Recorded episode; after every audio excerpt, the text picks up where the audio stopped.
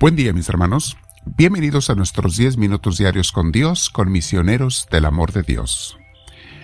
Nos preparamos para este momento especial con el Señor, con Jesús, con aquel que sabemos que nos ama. Te invito a que te sientes en un lugar con tu espalda recta, tus hombros y cuello relajados. Vamos a respirar profundo, pero con mucha paz, con la paz de Dios, invitándolo. Si no tienes la paz de Dios, pídela. Ese es uno de los frutos de esta oración, la paz que Dios nos regala, aún en medio de las dificultades. Es uno de los hermosos frutos de Dios.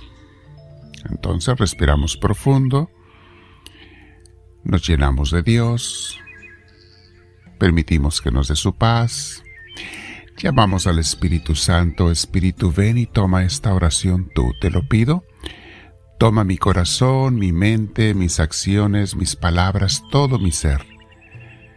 Que sea yo nada más un instrumento tuyo para bendecir, sanar, aliviar a los demás.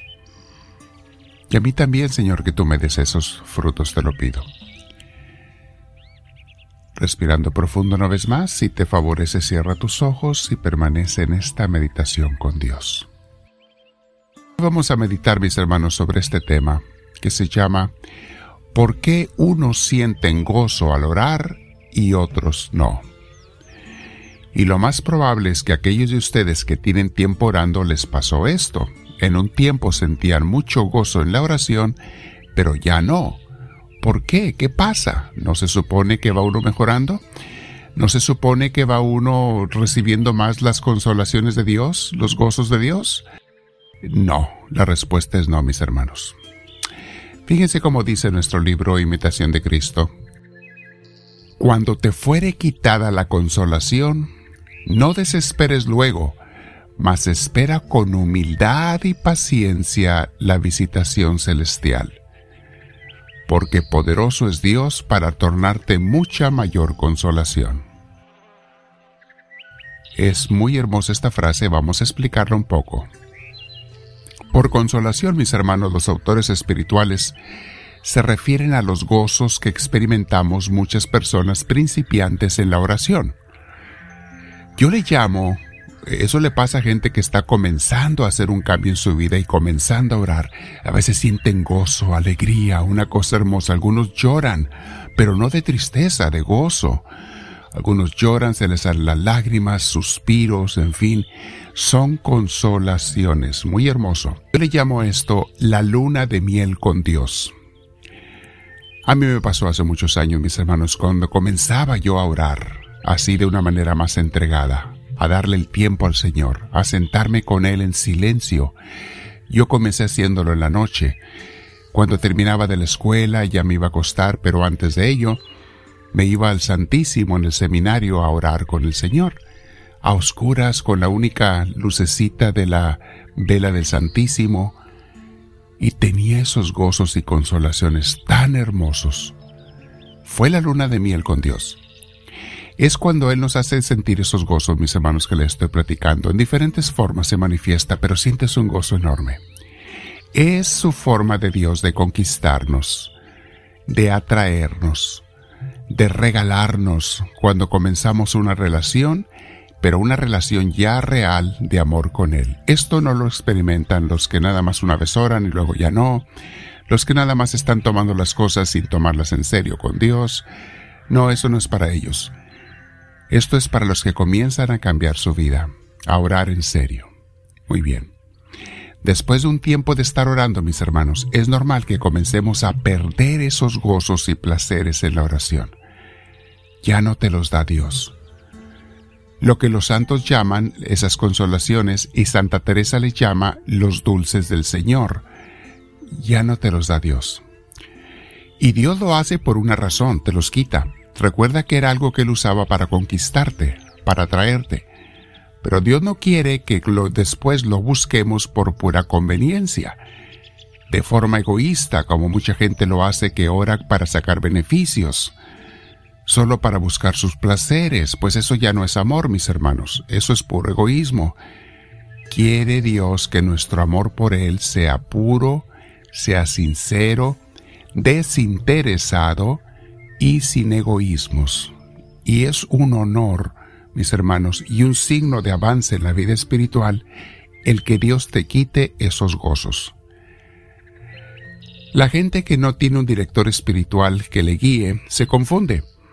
Dicen, voy de mal en peor. Empecé bien y ahora voy mal.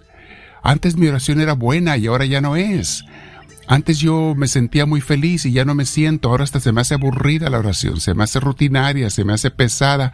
Mis hermanos, eso es porque no les han explicado lo que les estoy diciendo ahora, un director espiritual no les han, no han tenido, pero bueno, ya lo tienen, aprovechenlo mis hermanos. Para eso estamos misioneros del amor de Dios.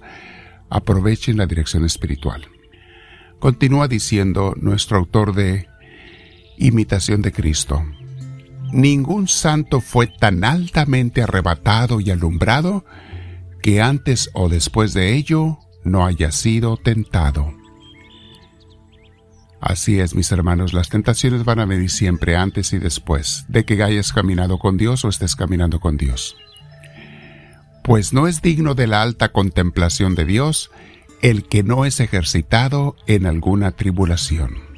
También es cierto, mis hermanos, el grano primero tiene que morir antes de que llegue un día a dar fruto.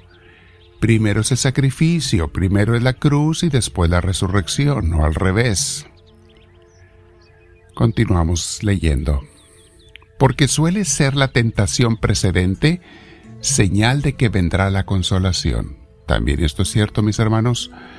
La gente que ha sido tentana, tentada y supera con la ayuda de Dios la tentación, no se deja llevar por ella, la rechaza, después sientes las consolaciones de Dios.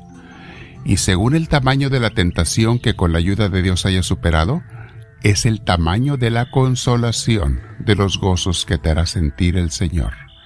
Acuérdate de eso. Después de vencer la tentación, que te repito, siempre es con Dios porque tú solo no puedes, yo no puedo.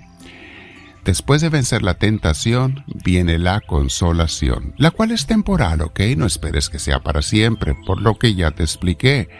Dios no quiere que te hagas una persona convenenciera.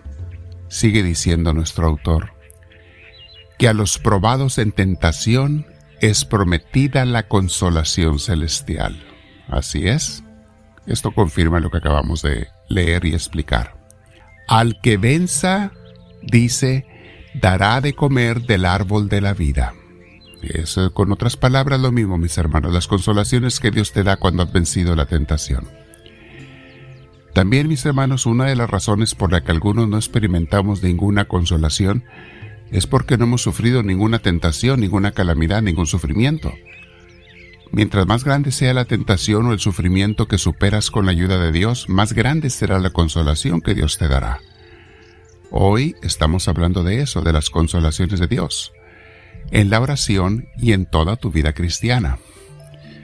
Pero no debemos ser interesados, no hagas las cosas para sentir bonito, haz las cosas porque amas a Dios y quieres su felicidad entonces irás por el buen camino. Dios da también la divina consolación para que el hombre sea más fuerte para sufrir las adversidades. También es cierto, Dios te da las consolaciones para que el día de la prueba no se te olvide que Dios está allí aunque no lo sientas en ese momento.